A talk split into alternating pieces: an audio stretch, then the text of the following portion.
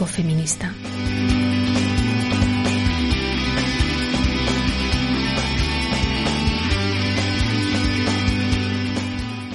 Bienvenidas a Red Ecofeminista.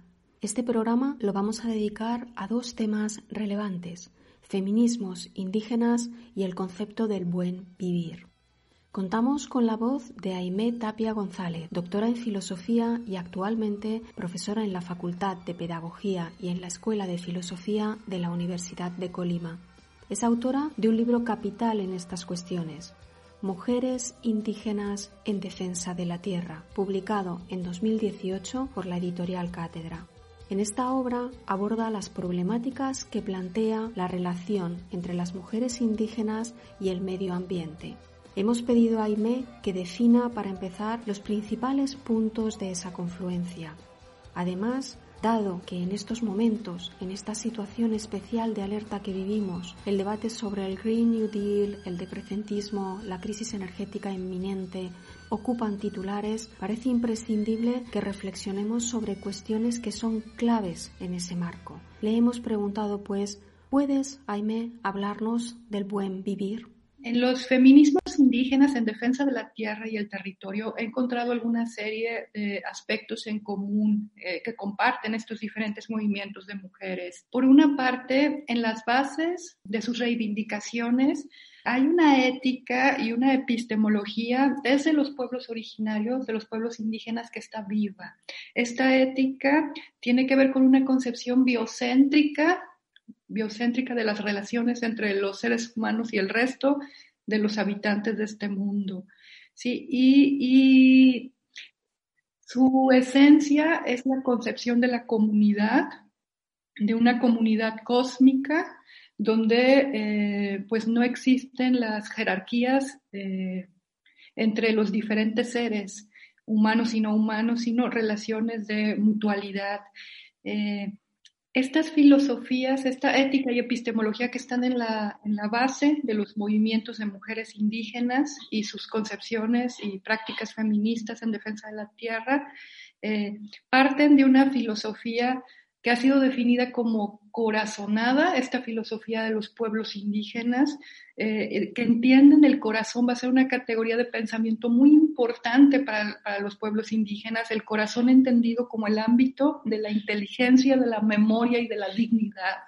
Entonces es una filosofía desde el corazón, es también un filosofar en y desde la carne, esto es muy importante, una filosofía desde el cuerpo, conectada con la vida, a la que no le puede ser indiferente eh, los cuerpos de las, de las mujeres y las violencias que atraviesan estos cuerpos. Estas mujeres eh, han, eh, se han convertido en interlocutoras eh, críticas de estas filosofías al mostrar eh, pues sus sesgos eh, sexistas, androcéntricos, aunque sin utilizar esta terminología, ¿no? Y reivindicando su lugar en estas filosofías. Esto como punto de partida, esta concepción ética y epistemológica. También la importancia de la escucha va a ser otro elemento central desde este contexto filosófico. ahora bien, el marco conceptual de los estudios ambientales, de las ciencias ambientales y de la teoría feminista eh, van a ser en la mayoría de los casos, en algunos no, pero en la mayoría de los casos ajenas al vocabulario de estas mujeres indígenas. Eh, digamos, estas concepciones les han llegado, les llegan a través de organizaciones no gubernamentales, activistas, eh, que vienen eh, desde otras geografías a sus territorios, pero no forman parte de, su, de su contexto. Algo muy importante también es que la teoría sobre los feminismos indígenas y campesinas en defensa de la tierra, escritos, pensados desde las propias mujeres indígenas, constituyen actualmente caminos en construcción, en las últimas décadas mujeres indígenas que han accedido a los, a los estudios universitarios y que están pensando y que están eh, pensando categorías para sus propias realidades. Eh, eh, bueno, esto está vivo y se está construyendo y es algo muy interesante de estos feminismos. también van vinculadas las, las reivindicaciones de las mujeres a los procesos de reconstitución y a las defensas territoriales de sus pueblos contra los grandes proyectos extractivos. En, muchos de los casos, estos procesos de las mujeres de, de, reivindicación de derechos de género y las reivindicaciones de los pueblos van entrelazadas. Esto es también algo muy, muy importante. Las mujeres indígenas han hecho popular esta frase de poner el cuerpo en las defensas territoriales donde podemos observar que son por su, por su condición de vulnerabilidad, porque ellas tienen menos condiciones para migrar ante, la, ante las dificultades y se quedan en los territorios cuando los proyectos extractivistas comienzan a amenazar la vida de las comunidades. Bueno, las mujeres están ahí, ven amenazada su, su sobrevivencia y constituyen como agentes de resistencia, pues son, son muy importantes en todos estos movimientos. Entonces ellas muestran esto que tenemos en común, este cuerpo vulnerable, nuestra vulnerabilidad compartida cuando enfrentan estos, estos proyectos extractivistas. Entonces, e, esos son los principales puntos de confluencia que, que, he encontrado entre diferentes movimientos de mujeres indígenas en defensa de la tierra y el territorio. Y es muy importante también decir que las reivindicaciones específicas de derechos de, para ellas como mujeres suelen venir después de sus experiencias en, los movimientos de sus pueblos, cuando ellas comienzan a, darse cuenta de las desigualdades que existen en las relaciones sociales dentro de sus propias comunidades y denuncian esto. Entonces eso lo he, observado también. Pienso en el caso de Lorena Capnal, la feminista comunitaria guatemalteca, que pues ha encabezado luchas contra la minería, y esto hasta cierto punto por la comunidad pues era bien visto, pero cuando ella cuestiona las violaciones tradicionales a niñas y mujeres, entonces ya no es deseada en la comunidad, o sea, e, e, esta capacidad de las mujeres indígenas de retomar los valores filosóficos, éticos de sus culturas, pero mostrar sus limitaciones eh, y cuestionarlos y bueno, luchar por su transformación y por la inclusión de las mujeres, de las niñas en condiciones de justicia, en estas filosofías, en estos movimientos, en el concepto mismo de comunidad.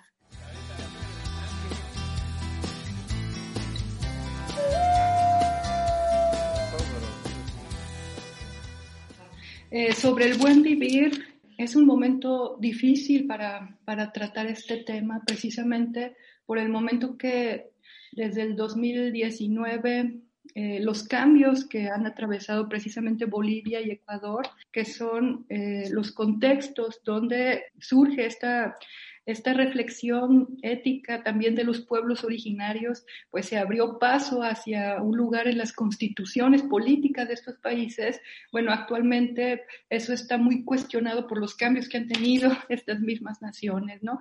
Entre el 2007 y el 2008 es que Bolivia y Ecuador van a retomar esta concepción del buen vivir entendida como la vida en plenitud, como esta armonía del ser humano con su propia existencia, con, con la naturaleza y, y, sus habitantes, y en la comunidad con el resto de los seres humanos, los tiempos, el derecho a vivir el tiempo de manera más lenta, el trabajo, la concepción del trabajo como un ámbito de creatividad, de crecimiento humano, el derecho al cuerpo sano, a la alimentación sana, toda esta lucha contra los transgénicos y la defensa de las semillas.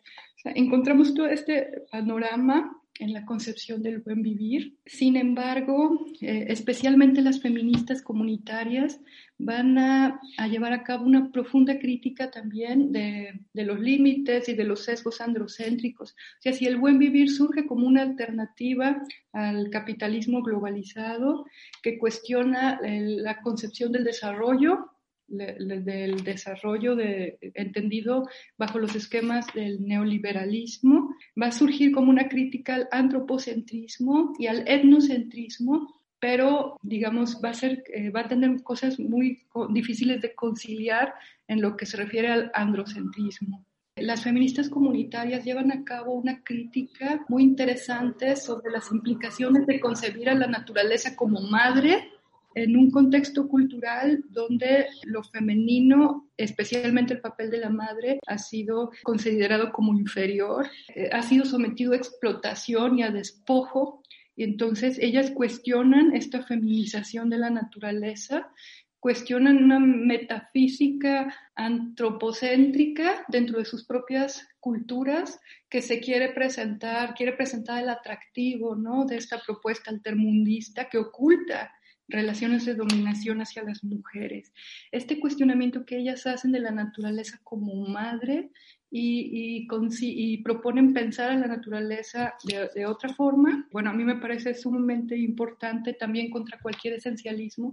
Ellas denuncian la injusticia sin nombre que representa eh, para los pueblos indígenas el haber sido despojados históricamente y reducidos a la miseria y al mismo tiempo que se les considere como los salvadores del planeta, ¿no? Ellas denuncian eso sobre todo a las mujeres la cuestión, no solo las feministas comunitarias, sino feministas indígenas de diversas, eh, diversos territorios de América Latina, denuncian también eh, la incoherencia que existe entre esta idea de las mujeres como protectoras de la tierra, por una parte, y por otra parte, el hecho de que son quienes menos accesos tienen precisamente a la tierra y a los medios que les permitirían vivir dignamente de la tierra. Entonces ellas llevan a cabo esa crítica al androcentrismo, un buen vivir, critican también el patriarcado indígena ancestral, este concepto eh, yo lo considero clave, cuestionan que las desigualdades y las injusticias eh, entre mujeres y hombres la desigualdad provengan exclusivamente de Occidente y que previo a los procesos de colonización eh, hubiesen existido relaciones de género basadas en la justicia. Ellas reconocen que existía un patriarcado indígena ancestral y que cuando el proceso de colonización y despojo inicia, llega el patriarcado occidental y hay un, hay un refuerzo de patriarcados, una repatriarcalización y ellas quedan en medio del choque, del encuentro entre estos dos patriarcados que poco a poco se fueron asimilando y encontrando formas de fortalecerse y que en este sentido ellas han pues han sido eh, perjudicadas por este entronque patriarcal, es el concepto que utilizan. Entonces, ellas proponen eh, que no es suficiente eh, la descolonización del pensamiento, esta si esta descolonización no va acompañada de una despatriarcalización. Entonces, estas feministas comunitarias recuperan las concepciones filosóficas de sus pueblos, recuperan concepciones sobre sobre vida buena, pero las amplían para la inclusión en esta vida buena de las palabras, las experiencias, las necesidades de las mujeres. Entonces esto va a ser muy importante desde, desde los diferentes feminismos. Bueno, otra cuestión que, que, que, me, que, me, preguntabas era sobre las aportaciones de estos feminismos indígenas latinoamericanos en defensa de la tierra y el territorio. Y yo lo he pensado largamente una de las principales aportaciones es que estos feminismos, desde esta filosofía corazonada de la que va desde, desde los cuerpos, conectada con la vida, es que estas mujeres que transitan entre el activismo en defensa de, su sobrevivencia y la reflexión sobre todo esto desde estas filosofías y lo que ellas pueden aportar, este, este caminar de ellas, amplían los horizontes de la teoría y el activismo feminista. Ellas proponen, han propuesto una serie de categorías que amplían el, ámbito de la teoría feminista, pero también del activismo feminista. Pienso, por ejemplo, en la concepción que ellas proponen sobre el cuerpo-territorio, cuerpo-territorio, sí que ha sido fundamental desde los feminismos indígenas latinoamericanos. Ellas develan cuando eh, los procesos extractivistas llegan a las comunidades, ellas muestran todas las violencias que eh, esto eh, conlleva para las mujeres. Cuando los, procesos, los proyectos extractivistas, por ejemplo, un proyecto minero se asienta en una comunidad, llegan trabajadores varones desde otras partes, se abren cantinas, prostíbulos, y todo esto va generando una situación de vulnerabilidad y violencia eh, y de incremento, por ejemplo, de las violaciones sexuales hacia las mujeres, además de las tradicionales de las propias comunidades. Ahí vemos el entronque patriarcal y cómo las mujeres viven viven los proyectos extractivistas. Entonces, esta concepción de cuerpo-territorio ha sido fundamental desde la experiencia y reflexión de las mujeres indígenas latinoamericanas y de otras partes del mundo, porque es algo que se comparte. Por ejemplo, eh, esta idea del patriarcado tradicional indígena, esta crítica, esta mirada crítica, eh, también amplía los horizontes de la, de la teoría feminista y, y, de cierta manera tiende puentes para la construcción de, entre, de diálogos norte-sur. Esto va a ser también muy importante. Eh, desde las situaciones de las mujeres indígenas se, se levantan esas voces que indican la necesidad de una solidaridad feminista transcultural.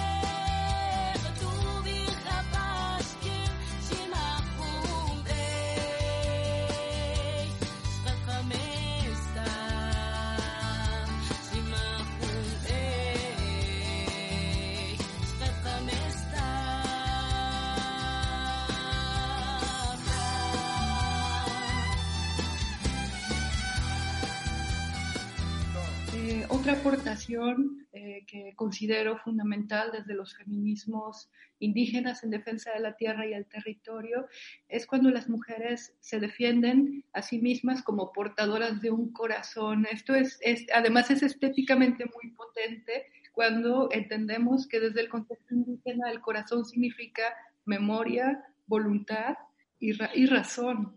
Entonces, que las mujeres se reivindiquen como portadoras de corazón tiene un significado muy grande, ¿no? Para pensar estos feminismos indígenas. Bueno, plantean la necesidad, esto también va a ser muy importante, los feminismos indígenas plantean la necesidad de una ética feminista transcultural que esté comprometida con la justicia social y, la sostenibilidad ambiental, que plantea, digamos, todos estos temas del extractivismo que las mujeres indígenas visibilizan, eh, eh, amplía y plantea muchos retos para la ética feminista desde el norte también. Pienso que proponen una ciudadanía ecológica multicultural. Recuerdo este término de Dobson, de la ciudadanía ecológica. Sin embargo, ellas van a pensar esta ciudadanía desde las posiciones de, de, quienes están abajo de la huella ecológica, de desde quienes están padeciendo toda esta experiencia de destrucción de sus medios de vida, ¿sí? desde quienes eh, no están pensando en sus deberes ambientales solamente, porque también los piensan, sino en los procesos para la reconstitución y la sobrevivencia desde los pueblos. Otro aspecto importante es que ellas han resignificado eh, la concepción de poder desde posiciones de que consideraríamos de no poder y de vulnerabilidad. Mujeres sin, sin escolaridad, eh, sin acceso a medios de educación, de salud, en condiciones eh, muy difíciles. Eh, en todas estas intersecciones de discriminación, a pesar de todo eso, estas mujeres, o quizás no con el, motor de todas estas injusticias, estas mujeres han encabezado movimientos, algunos de los cuales han logrado, han logrado victorias muy importantes. Y en los casos en que esto no, no ha sido posible, bueno, han logrado también visibilizar para sectores más amplios de la población este tipo de problemáticas. Su feminismo apunta a, sociedades pluriculturales y hacia culturas ecológicamente sostenibles. Ellas reivindican la concepción de las naciones compuestas por diversas culturas, pero no una reivindicación acrítica del, valor de todas las culturas, si esto implica la vulneración de los derechos de las mujeres. Esto también va a ser muy importante. Y, y la defensa de la comunidad, la comunidad como como centro espiritual, ético y, directriz de la acción de los pueblos indígenas. Ellas defienden esta comunidad, pero con las mujeres, o sea, una comunidad que considere a las mujeres, una comunidad que vaya acompañada de procesos de despatriarcalización de estas filosofías corazonadas. Entonces, bueno, esos son algunos de los principales, de las principales aportaciones que encuentro en estos feminismos indígenas y campesinos de Latinoamérica que comparten elementos en común con movimientos de mujeres en África, en Asia, ¿sí? que también están enfrentando eh, los peores rostros del capitalismo globalizado.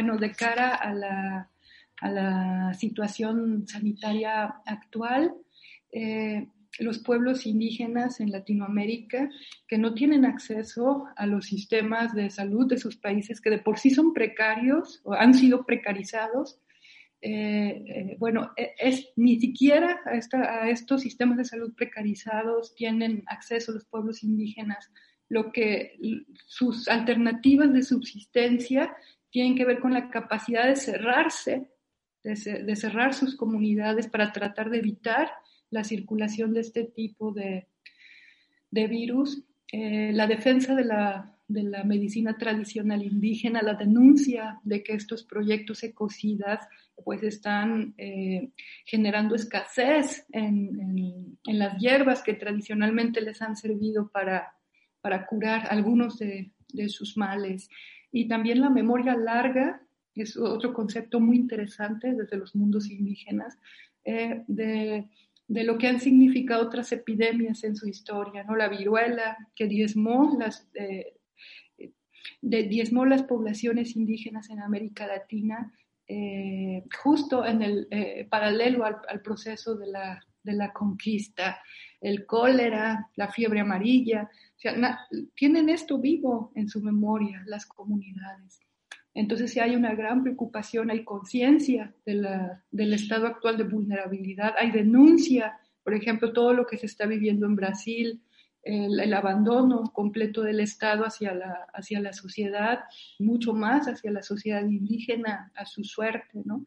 Entonces hay procesos de organización también interesantes para enfrentar todo este tipo de, situaciones con los recursos que tienen a su alcance. Entonces encontramos hoy más que nunca en esta guerra contra la vida y contra los pueblos, eh, las mujeres indígenas pues siguen jugando esta, este papel de reivindicar un lugar para ellas dentro de sus comunidades, por una parte, ¿no? Eh, y por otra parte, pues ante eh, todos los procesos del capitalismo globalizado. Entonces, si a esto le agregamos una situación de epidemia, esto agrava mucho las condiciones de desigualdad para las mujeres y las niñas en general, pero para las mujeres y las niñas indígenas, pues en una medida mucho mayor. Bueno, ya veremos los procesos de organización y de resistencia y lo que pueden aportar también en, estos momentos. Los feminismos indígenas en defensa de la tierra y el territorio se enfrentan a la filosofía hegemónica con planteamientos que, hasta hoy, siguen suscitando debates sobre su filosofía, como son las epistemes de los pueblos originarios, los saberes de las mujeres indígenas y los discursos alternativos dentro de la propia cultura occidental. Temas que, sean reconocidos o no como filosóficos, son fundamentales para conformar mundos más vivibles. En los movimientos de mujeres indígenas existe una pluralidad de, posiciones respecto a asumirse o no como feministas indígenas. Y esto es una cuestión también de respeto hacia ellas mismas y sus propuestas teóricas y activistas mencionarlo. Hay mujeres que eh, no se reconocen, mujeres indígenas que participan en estos movimientos y que luchan por mejores condiciones de vida para las mujeres y las niñas, pero que rehusan llamarse feministas por diferentes circunstancias, por las presiones propias de sus comunidades, por concebir que el feminismo eh, y, el género constituyen también estrategias de dominación y colonización existe esta posición, pero también, eh, como lo ha señalado Francesca Gargalo, existen mujeres indígenas que eh, consideran que desde las propias, desde sus propias culturas, en sus referentes, en sus referentes histórico-culturales, eh, pueden encontrar una fundamentación propia para pensar esos feminismos desde sus referentes culturales. Y es en esta última posición considerando también las, las otras eh, en las que eh, se ubica mi libro, Mujeres Indígenas en Defensa de la Tierra, en esta capacidad eh, de las propias culturas de aportar también elementos para, para la construcción de feminismos indígenas.